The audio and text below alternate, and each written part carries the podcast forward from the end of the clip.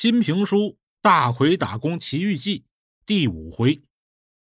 上回说到啊，大奎带着自己的儿子从家里边出来，准备去诊所看看吴经理那儿子腿伤治的怎么样了。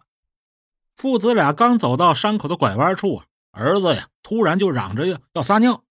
大奎把儿子放了下来，感觉自己也想方便一下，于是啊就走到路边，刚解开裤腰带，就听见脑后。呜！一阵恶风，还没等反应过来呢，大奎就感觉眼前一黑，接着就晕了过去。等大奎再醒过来之后，摸了摸后脑勺鼓起的大包，再四下一看，自己的儿子不见了踪影。大奎急得声嘶力竭的大喊大叫，可喊了半天，周围呀一个人影都没有。这个时候，大奎有些慌了。可是突然想到昨天晚上自己的媳妇儿跟自己说的那番话，大奎感觉呀这件事儿不是那么简单，于是就坐在路边仔细分析起来。昨天媳妇儿跟自己说来了一伙人要找孩子，可是怎么会把自己的孩子抢走呢？如果就是冲着自己孩子来的话，那早就动手了呀。十有八九不是冲着自己儿子来的，而是吴经理那个孩子。大奎心说：“绝对不能让吴经理的孩子在这里出事儿，那以后自己就跳进黄河也洗不清了，脱不了干系了。”想到这儿，大奎呀也顾不上找自己的儿子了，一下从地上跳了起来，发了疯似的朝着诊所就跑。等跑到了诊所一看，大奎这心呢这才放下来，谢天谢地，这孩子还在，孩子正躺在床上。受伤的那条腿呀，已经拿这个竹板给夹好了。看这意思，腿是接上了。大奎呀，现在顾不上说别的了，把那三百块钱往桌子上一拍，背起了孩子，提上蛇皮袋，转身就朝门外跑。那接骨那柳大夫都看傻了，这什么意思？喊了半天，大奎喊他拿药，他也不回头。单说大奎，大奎出了诊所，没敢走大路，背着孩子走了一条小路。直接奔了山里边。为什么往山里边走啊？他知道后山有一个山洞，打算把这孩子呀藏到山洞里边，那是最保险了。找到了山洞，大奎把孩子安顿好了，跟孩子说自己出去给他弄点吃的过来。刚出了山洞，就看远处跑过来一个人，再仔细一看，那不是自己的老婆吗？大奎有点发懵。还没能反应过来呢，大奎他老婆已经跑到了跟前，冲着大奎就骂：“你个爱欠刀的，你在外面到底惹了什么麻烦事儿啊？你害得我们一家人不得安宁啊！你，你还我儿子，你还我儿子！”那位说：“大奎他儿子到底是出了什么事儿了？”其实大奎的儿子就是被大奎的表叔侯延峰的手下给劫走的。大奎后脑勺挨那一下子。也是这帮人干的，可侯延峰的手下为什么要劫大奎的儿子呢？他们这些人呢，误以为这孩子是吴经理的儿子，所以把大奎打晕了，抢了这孩子，向侯延峰复命去了。再说侯延峰，他原先担心呢，自己绑架吴经理儿子这事儿一旦败露，肯定是吃不了兜着走。虽然大奎对自己是言听计从。但是大奎这个人呢，毕竟太老实，真要是被警察抓住，人家一审一问，肯定会把自己给供出来。所以那天半夜，他才特意赶到大奎那儿，让大奎呀赶紧甩了孩子，赶快回老家去。可是转天又听说吴经理留下了一笔巨款给自己的儿子吴海海，据说这笔巨款的银行存单就在吴海海的身上。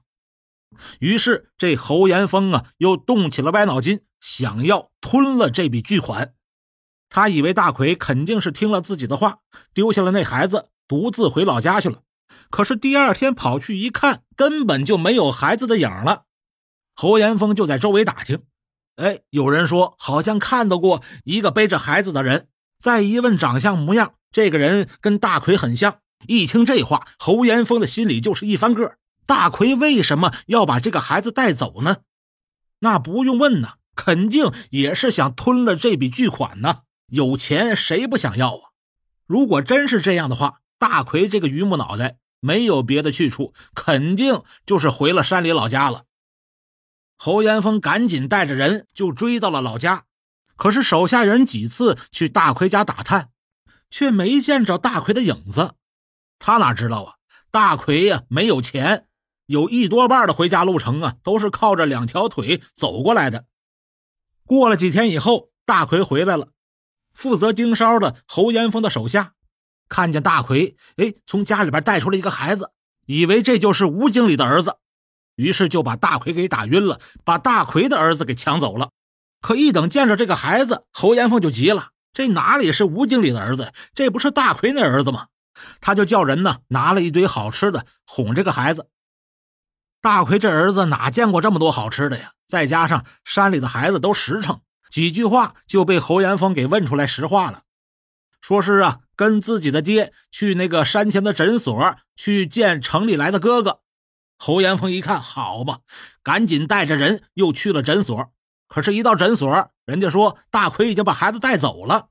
侯延峰一看呢，一不做二不休吧，就带着人去了大奎的家里，吓唬大奎的老婆，说大奎在城里边绑架了人家城里人的孩子。必须要找到城里人的孩子，才能啊换回来大奎的孩子。大奎的老婆信以为真，以为大奎呀真的干了违法的事了。他一想，大奎能把这个城里的孩子藏哪儿啊？他也知道后山那个山洞，心想啊，大奎十有八九肯定会把孩子藏在那儿。于是直接就奔了那个山洞找了过来。果不其然，在山洞门口看见了大奎了。这就是以往的经过。大奎听自己的媳妇说完。气的呀，拳头捏得嘎巴嘎巴直响。好你个侯延峰，你还什么什么表叔呢？要不是你，我我今天哪有这么多麻烦？说着站起身就走。可是刚走两步，大奎又站住了，转过脸跟自己的媳妇说：“坏了，咱们上当了。侯延峰肯定肯定跟着你找过来了。”话音刚落，侯延峰带着自己的手下一大帮人就把山洞口给堵住了。后面的几个人还架着一个小孩，大奎一看，那不正是自己的儿子吗？大奎呀，我原来以为你挺老实的，没想到你还挺毒啊！表叔我这么照顾你，没想到你竟然想连表叔的钱也一块吞了。大奎一听，一头雾水。呃，你说这话是什么意思啊？我不明白啊！这个时候，站在一旁的一个侯延峰的手下冲着大奎吼。你少他妈装蒜！那个姓吴的给孩子留了一笔钱，就藏在了孩子身上，要不然你会这么好心把孩子带回来啊？